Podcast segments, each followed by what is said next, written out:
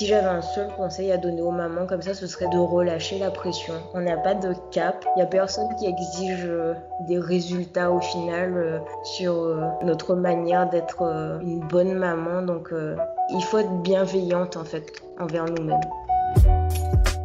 Je m'appelle Sophie et dans l'épisode 9 de la saison 1 du podcast Le quatrième trimestre, nous allons parler de conciliation entre vie privée et vie professionnelle.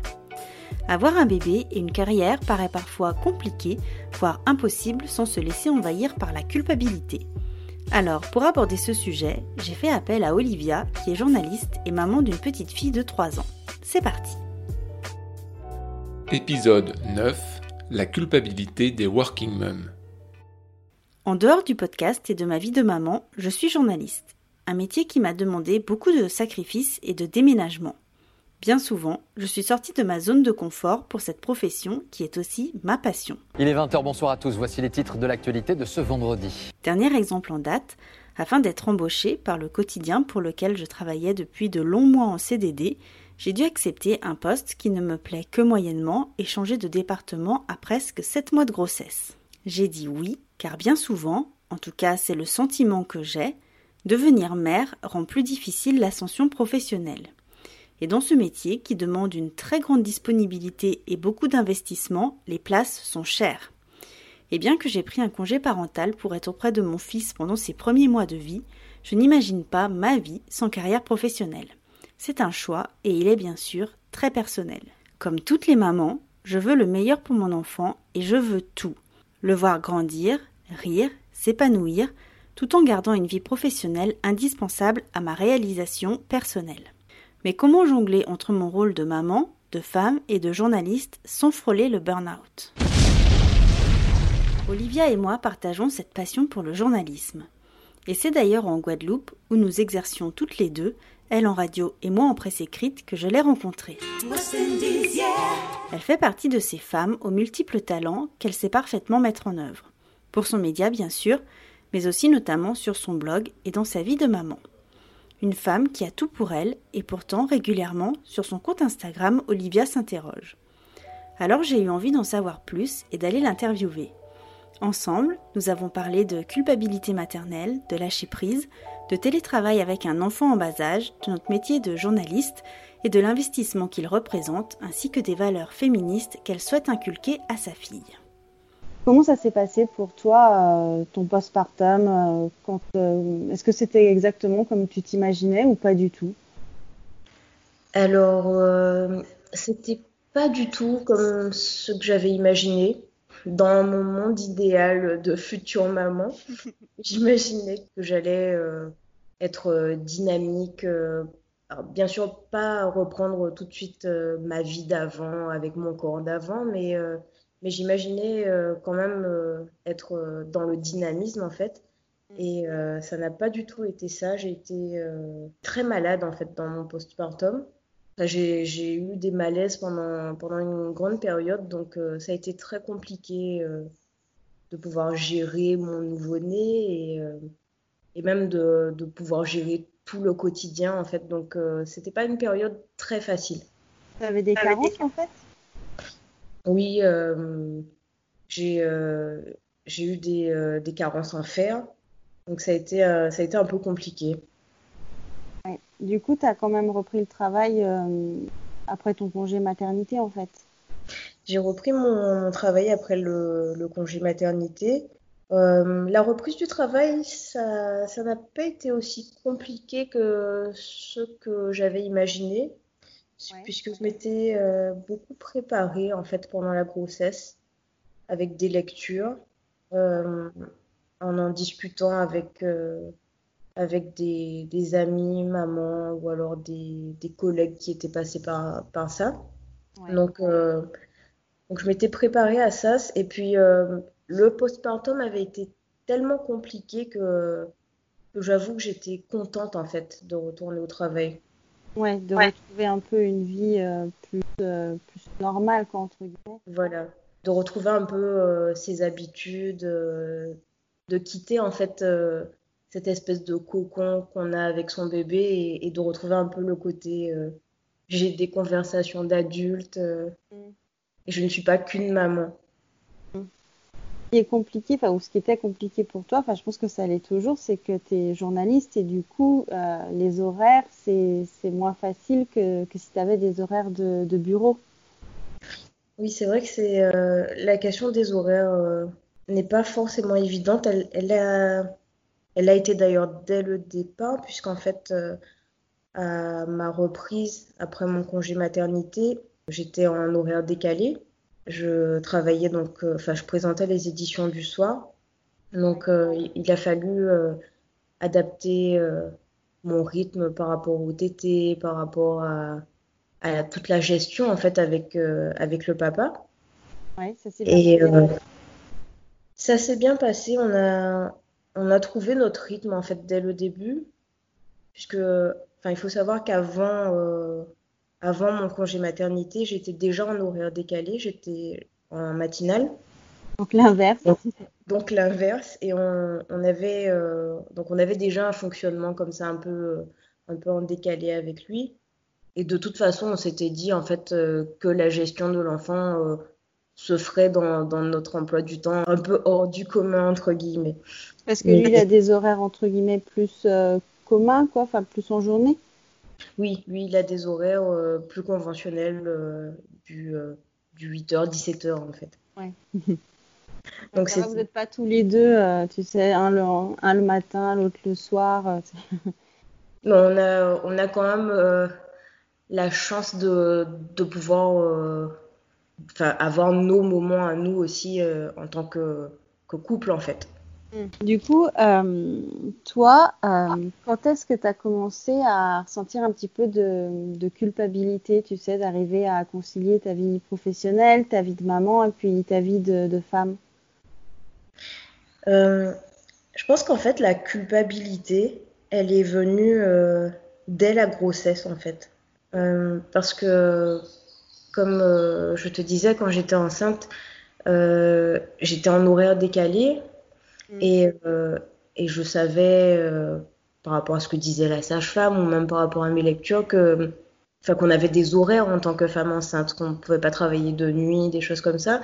Et Mm. moi, je sais qu'avec mes horaires, c'était... euh, Enfin, je commençais à, à 4 heures du matin, donc euh, je travaillais en partie de nuit. Mm. Donc, euh, c'est la question qui s'est posée très vite. Donc, euh, j'en ai discuté avec, euh, avec la gynécologue pour savoir s'il n'y avait pas de risque. Et euh, donc, il n'y en avait pas selon, euh, enfin, selon le, le personnel médical qui m'accompagnait. Mais, mais euh, j'avoue que c'était quelque chose qui me trottait dans la tête de me dire euh, j'espère que ça va pas jouer sur le développement de mon bébé, euh, la fatigue, des choses comme ça. Justement, tu n'étais pas trop fatiguée, toi, de- parce que bon, c'était ton rythme normal, en fait, de, de commencer à 4 heures et tout, mais avec la grossesse, quand même, tu, fabriques un bébé. Euh, moi, je sais qu'au début, j'étais vraiment, mais à plat, toi, ça allait?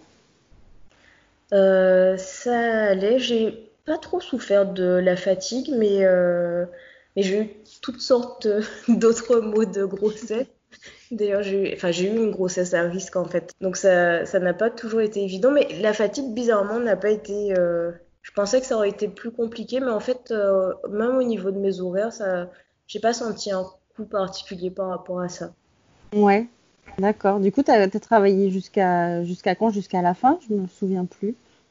J'ai travaillé jusqu'à. euh, Je suis partie deux jours en fait avant le début de mon congé Ouais. maternité. Euh, du coup, toi, euh, c'est quoi que tu trouves le, le plus difficile en étant maman et en travaillant à côté? Ce que je trouve euh, de plus difficile en fait, c'est. euh, Alors, bien évidemment, je trouve que ça a évolué hein, au fil du temps. Mm. Quand, euh, quand j'ai repris le, tra- le travail, c'était vraiment de. C'était d'abandonner son tout petit bébé. euh, Parce que je trouve quand même que le, le congé maternité en France euh, est trop court. Ah bah ouais, quand tu reprends, euh, c'est encore un mini bébé, hein. C'est vraiment trop court, effectivement. Et euh, même si j'étais contente de, de reprendre le travail, moi j'avoue que j'ai, vraiment trouvé ça dur de, de la laisser aussi petite à, à une assistante maternelle. Alors, même si on, on a fait des démarches pour la trouver, ça reste une inconnue à qui on confie euh, la prunelle de ses yeux. Donc, j'ai trouvé ça très compliqué. Et puis, c'était c'était le côté, la gestion, en fait, de, de l'allaitement, des choses comme ça. Je me demandais, en fait, si, si je l'avais pas abandonné trop tôt. C'était ça qui, qui me pesait, en fait. Et ça, t'arrivais à en parler, que ce soit à l'assistante maternelle, tu vois, pour qu'elle te rassure, ou je sais pas, à ta maman ou à d'autres personnes? J'en ai discuté beaucoup avec des. Enfin, en, l'occurrence, avec une collègue euh, qui était jeune maman. Mais c'était. On était. Et avec des amis, mais on n'était pas dans le même cas, parce que souvent dans mon entourage, c'était des, femmes qui avaient euh, fait le choix de prendre euh, un congé parental ou alors qui était à leur deuxième enfant, donc il y avait un congé maternité un peu plus long. Il y avait personne en fait qui se trouvait dans la même situation que moi d'un retour au travail en horaire décalé. Ça m'a pas fait plus culpabiliser que ça parce que je me suis dit euh, c'est mon choix de vie, j'ai une petite fille, c'est aussi ce que je veux lui donner dans mon éducation le cette image de, de femme active en fait. J'avais quand même cette culpabilité en moi, mais, euh, mais ça, ça me minait pas l'esprit, on va dire. Maintenant, c'est plus différent.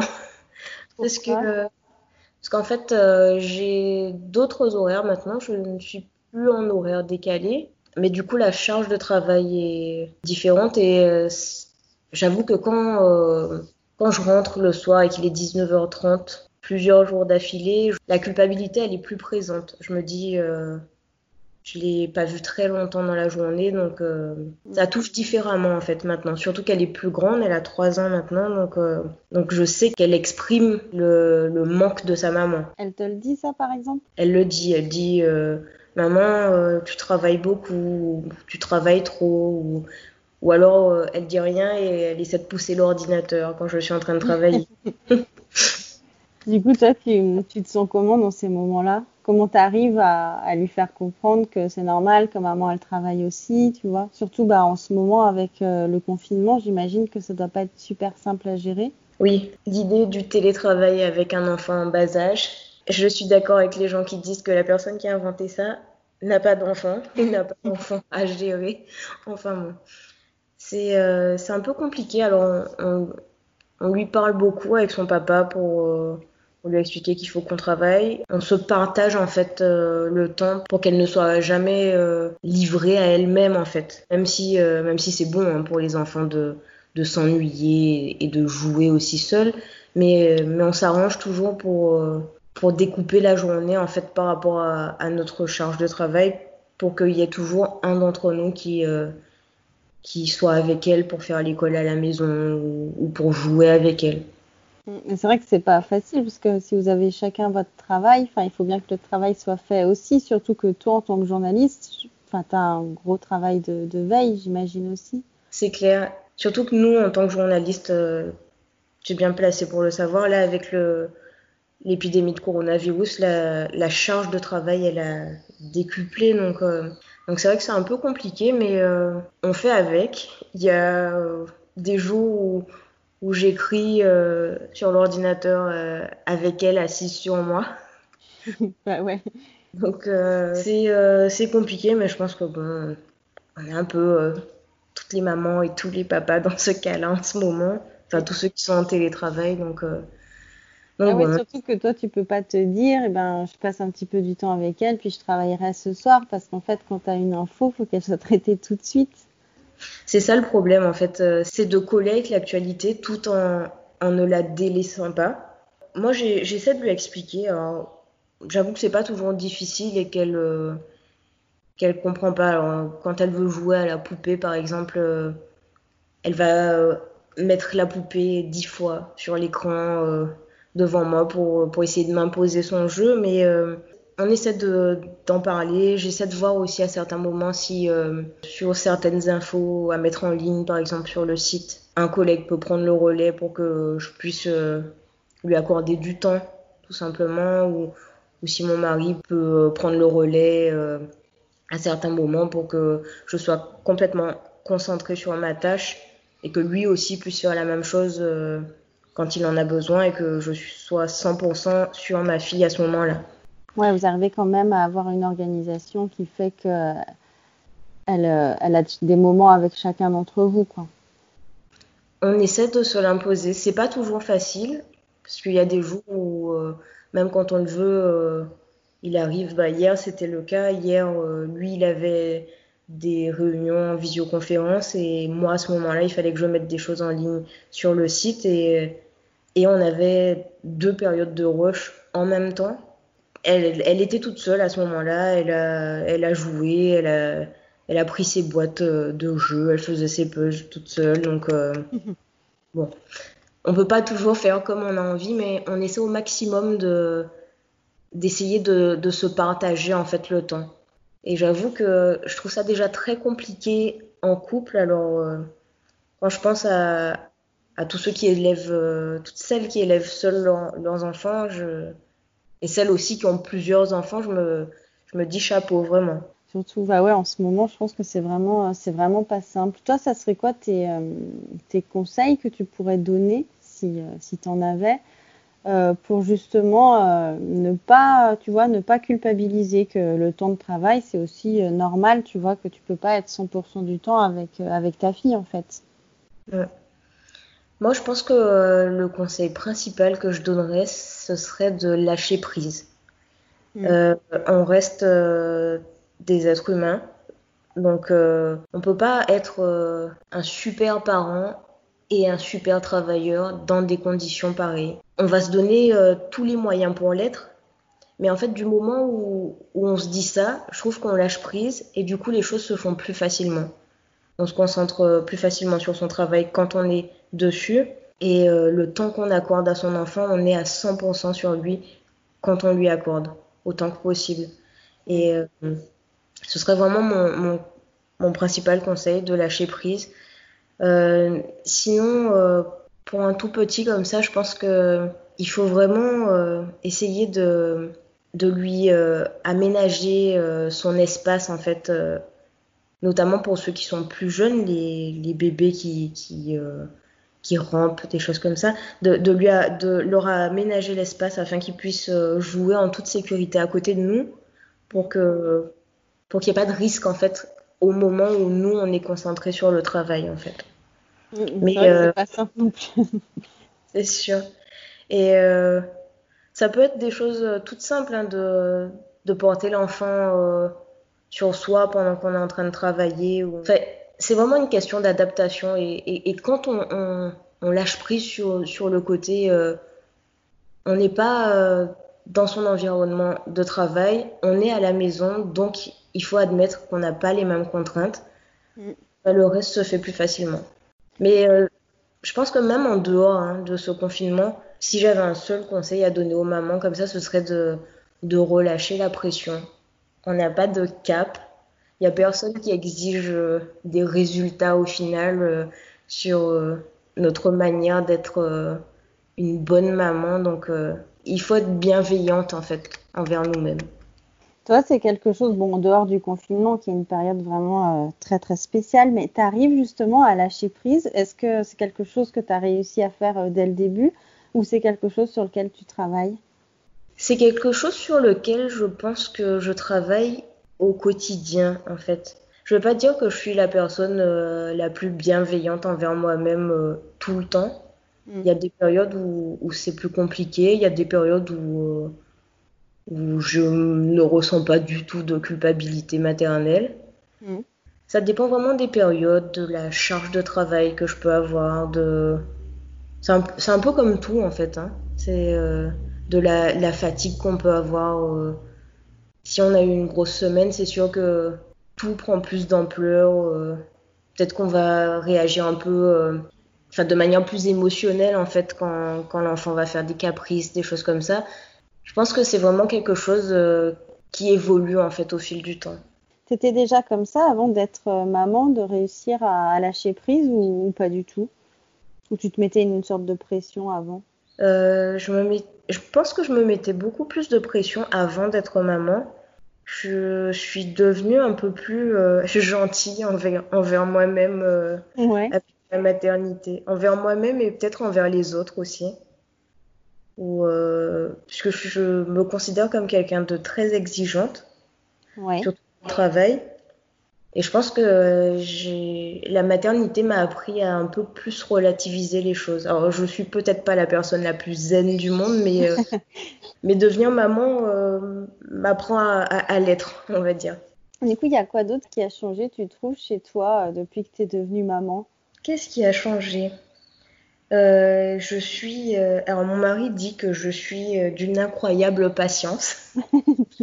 Et euh, je, j'avoue que oui, je, un tout petit, ça, bon, je sais pas si c'est comme ça pour les autres mamans, mais en tout cas, moi, je, j'avoue que je, je- j'ai appris à être zen euh, quand il faut relire euh, dix fois la même histoire ou euh, refaire le même dialogue avec les poupées pendant toute la journée parce que c'est, le jeu du moment qui l'intéresse. Donc, j'avoue que je suis un peu plus conciliante par rapport à ce genre de choses. Mm. Oui, c'était pas. Ouais, avant, tu t'étais jamais dit que, que tu serais capable de, de développer des capacités comme ça. Non, pas du tout. Je je pensais pas pouvoir être euh, aussi patiente, euh, notamment par rapport au, au jeu. Je j'ai jamais été, même euh, moi étant enfant, euh, j'aimais pas forcément jouer. J'étais un enfant qui aimait bien euh, me mettre dans son coin et lire. Et je pensais pas pouvoir euh, rester à jouer comme ça des heures avec mon propre enfant. Donc comme quoi, euh, ils sont là aussi pour nous apprendre des choses, nos enfants. Il y avait autre chose que j'avais vu, c'était sur ton Instagram, c'était un petit texte que tu avais écrit en anglais. euh, Attends, je remonte, c'était euh, au mois de janvier 2019, euh, où tu disais, on m'a dit que je pouvais pas, que je pourrais pas travailler le matin quand j'étais enceinte. on m'a dit, enfin plein de choses, tu vois, et que finalement, au final, tu avais seulement écouté ton courage, que tu t'étais écouté euh, toi-même. Est-ce que euh, justement il y a des choses qu'on t'a dit, euh, enfin voilà, que tu pourrais pas faire et que toi tu t'es dit, bah si je peux le faire quand même, je suis capable d'être et maman et femme? Je sais plus pourquoi à ce moment-là j'avais écrit ce texte-là, mais, mais c'est vrai que dans ma carrière, on, m'a souvent dit des choses qui allaient à l'inverse de ce que moi je pensais de la maternité. Enfin, même avant hein, que je sois maman, il y avait beaucoup de journalistes euh, femmes qui m'avaient dit, mais euh, avoir un enfant c'est compliqué, si tu veux faire carrière, euh, bon, je te conseille pas en fait. C'était pas dit clairement comme ça, mais euh, c'était un peu le sous-entendu, euh, ou alors fais-le très tard, une fois que ta carrière est installée. C'est quelque chose qui t'a fait hésiter toi du coup à devenir maman? C'est quelque chose qui m'a fait hésiter, euh, pas par rapport à ce que les femmes avaient pu me dire, mais euh, par rapport à ce que moi je ressentais. J'avais envie d'être euh, effectivement euh, un peu plus sûre sur mon poste, en fait, Mm. avant avant d'avoir un enfant, mais, mais j'avais pas une vision en fait négative. J'ai commencé à travailler donc dans une émission qui s'appelait Les Maternelles, qui était diffusée sur France 5, et j'étais dans un milieu de femmes qui, euh, qui faisaient la part belle à des sujets euh, sur la maternité, sur la parentalité. Donc, donc j'avais pas une vision négative euh, en soi du travail euh, avec un enfant. Et, et je me disais, c'est possible. Il y y a de grandes journalistes en France et dans le monde entier qui, qui ont su mener de front leur carrière avec des enfants. Donc, pour moi, c'était pas un frein, mais c'est vrai que je, j'ai préféré attendre avant d'avoir mon enfant. Alors, c'est je- vrai que nous, le principal problème, je trouve, quand tu es journaliste, c'est quand même la précarité. Exactement.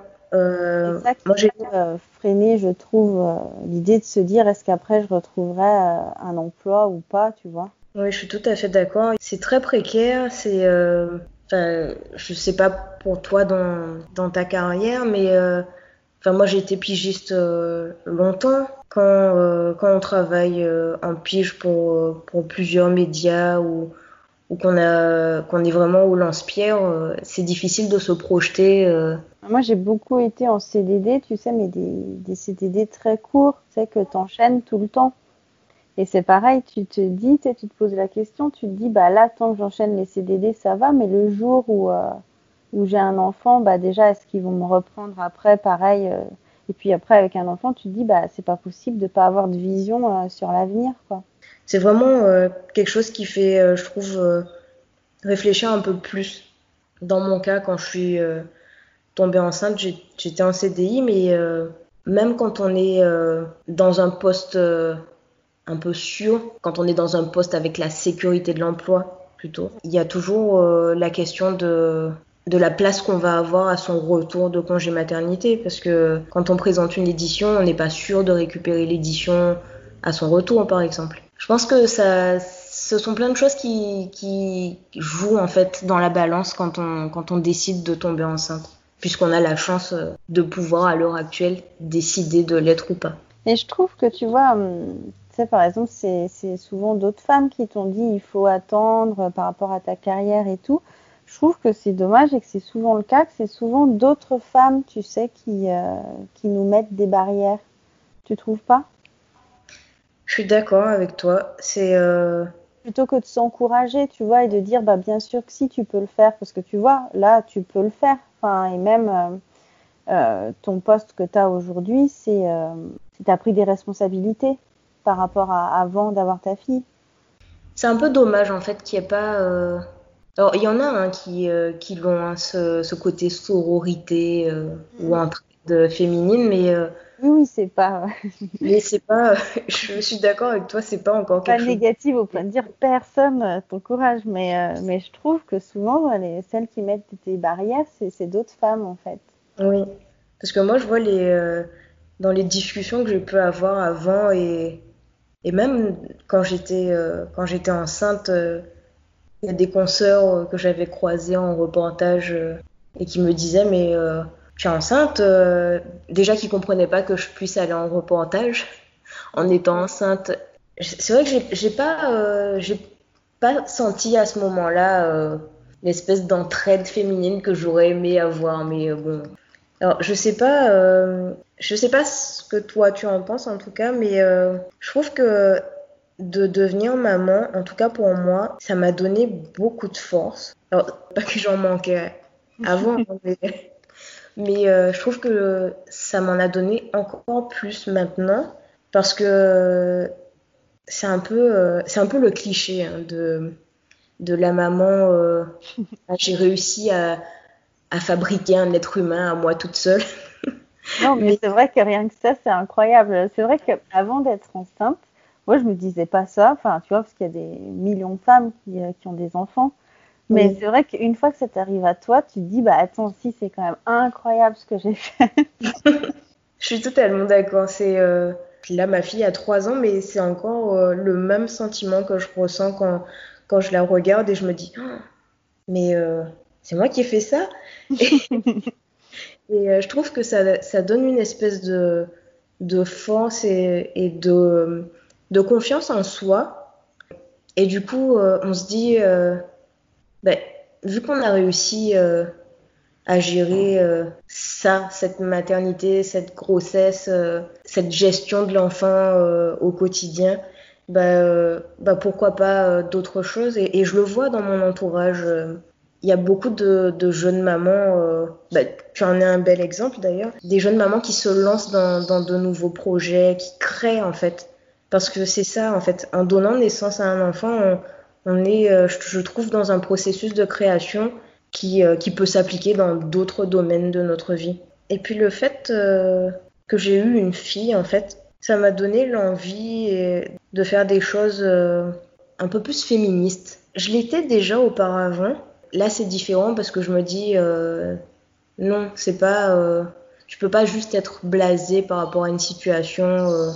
Tu es obligé d'être dans l'action parce que tu as une fille et que tu veux pas euh, la laisser évoluer dans dans un monde euh, qui soit pas euh, à la hauteur de tes attentes en fait pour elle, tout simplement. Il y a des discours, je trouve, qui sont tellement ancrés. Je, vais te donner un, exemple, un exemple tout bête, hein, qui m'est arrivé justement, pendant mon postpartum. J'étais euh, dans la salle d'attente de la sage-femme pour les cours de rééducation. Et euh, donc il y avait euh, une femme enceinte qui était, qui était dans cette salle d'attente avec moi. Elle me dit Oh, il est très beau votre petit garçon. comment il s'appelle? Donc je lui dis, oh, c'est une petite fille. Et elle me regarde, elle me dit, bah, pourquoi vous l'habillez en bleu? Tu vois, et, pour moi, c'est le genre de scène. Enfin, je l'ai regardée, elle était habillée en bleu, j'étais habillée en bleu, et elle me demandait pourquoi j'habillais mon bébé fille en bleu.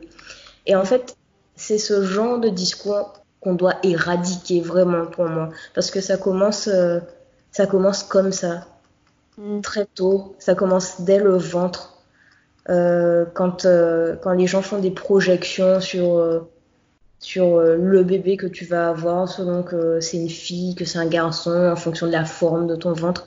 En fait, toutes ces théories du genre, elles commencent euh, avant même que l'enfant soit né. Et pour moi, c'est le travail, il doit être fait dès ce moment-là pour, pour éviter que qu'on ait des petites filles euh, qui pensent que bah, les petites filles, euh, ça fait la cuisine et ça joue à la poupée et que ça peut pas faire autre chose. Mm. Mais c'est vrai, tu le vois, enfin, tu as raison, hein, mais rien que dans les magasins, quand tu essayes d'acheter des vêtements pour des enfants, c'est hyper dur parce que bah, sur les vêtements des petits garçons, tu vas avoir euh, des dinosaures, euh, tu vas avoir euh, des pompiers, voilà, je te dis n'importe quoi. Et puis sur les vêtements des petites filles, bah, tu vas avoir des princesses, des licornes. tu sais, ou tu sais, par exemple, tous les super-héros, ça va être sur les vêtements des garçons, tu vois. Oui, c'est très cliché en fait, c'est très genré en fait. Et nous, avec le papa de ma fille et mon mari, on a toujours voulu éviter ça. On lui a acheté des vêtements, euh, enfin que ce soit dans le rayon fille ou garçon. D'ailleurs, euh, elle, a beaucoup de, de vêtements qui viennent du rayon garçon parce qu'elle aime les dinosaures et que voilà, c'est chez les garçons.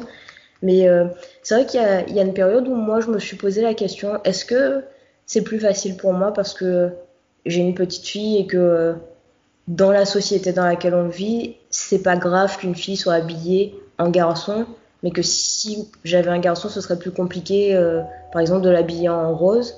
Un très grand merci Olivia pour tes précieux conseils. On se retrouve la semaine prochaine avec le dixième épisode. Et n'oubliez pas que vous pouvez retrouver toute la série de podcasts le quatrième trimestre sur Apple Podcasts, Deezer, Spotify et SoundCloud. N'hésitez pas à vous abonner, à partager et à commenter. Et aussi n'oubliez pas de vous abonner à la page Instagram le quatrième trimestre. Le lien se trouve dans la barre d'infos. À la semaine prochaine.